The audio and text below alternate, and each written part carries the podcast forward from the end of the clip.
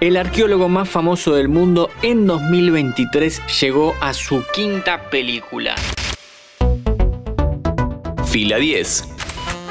Bienvenidos y bienvenidas a un nuevo podcast original de interés general sobre cine y series. La cultura pop está llena de personajes míticos. En este episodio hablamos de uno que empezó como una sed de revancha terminó siendo un ícono por cuatro décadas y probablemente en el futuro sea muy recordado y revisitado. Empecemos por el contexto. En el año 1977, dos amigos se van a Hawái de vacaciones. Por un lado estaba el director George Lucas, que estaba escapando a las críticas de Star Wars porque tenía miedo de que sean malas. Spoiler, no lo fueron. Por otro estaba Steven Spielberg, quien venía de hacer Tiburón dos años atrás y en unos meses se estrenaría Encuentros cercanos del tercer tipo.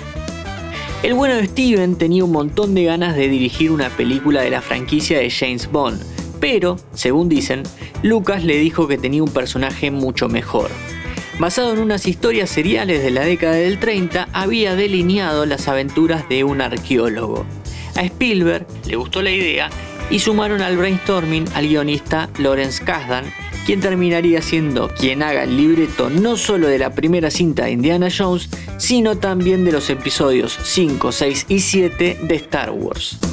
Entre Kasdan, Lucas y Philip Kaufman terminaron escribiendo Indiana Jones y los cazadores del arca perdida. La acción se traslada hasta 1936, cuando el arqueólogo es contratado por el gobierno de Estados Unidos para encontrar el arca de la alianza antes que lo hagan los nazis.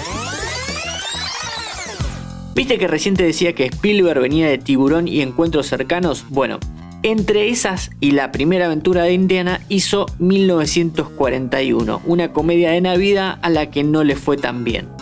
Por esto, cuando Spielberg decidió hacer El Arca Perdida, los estudios le empezaron a cerrar las puertas.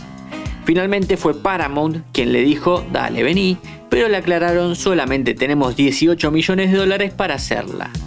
Para hacerla más barata, la película se grabó en Reino Unido, Hawái, Francia y Túnez, de hecho, en este último país, particularmente en la ciudad de Kairouan, fue donde su amigo George Lucas había rodado escena de Star Wars. El mismo lugar donde Indiana obtiene el arca es donde a Archudichu lo secuestran los Jawas.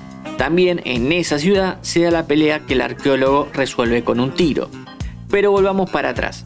La creación del personaje. El que estuvo más cerca de interpretarlo fue Tom Selleck, actor conocido por la serie Magnum y por ser Richard en Friends.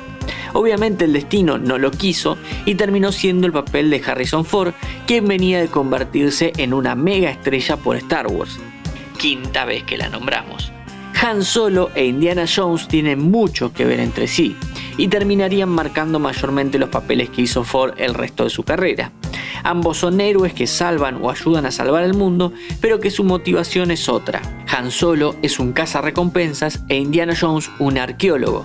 Uno lo hace por plata y el otro por curiosidad científica. El llamado a la acción es ajeno a ellos y no son precisamente gestos altruistas los que tienen. En cuanto al guion, Kazdan fue el que más hizo por la historia, pero Kaufman y Lucas los que crearon a Indiana. Por cierto, el nombre está tomado del perro siberiano de George Lucas de aquel entonces. Más allá de que Kasdan hizo la historia, George Lucas declaró hace un tiempo que mientras hacía Star Wars había empezado a delinear la idea de un arqueólogo que se ve envuelto en aventuras a causa de querer rescatar objetos del pasado. A los cazadores del arca perdida la hicieron con 18 millones y recaudaron casi 400. Eso en Hollywood es olor a franquicia en puerta. Así que tres años después salió una precuela llamada El Templo de la Perdición, peliculón.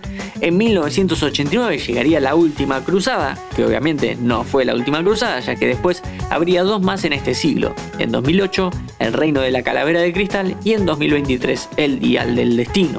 Las primeras cuatro dirigidas magistralmente por Spielberg y la quinta y última parte producida por Steven y dirigida por James Mangold. Mi nombre es Matías Daneri y te espero para un próximo episodio. Encontrarnos en Spotify, Amazon Music, Apple Podcast y en www.interesgeneral.com.ar. Interés General Podcast. Desde el 2020, el único podcast que te acompaña todos los días en tu rutina diaria.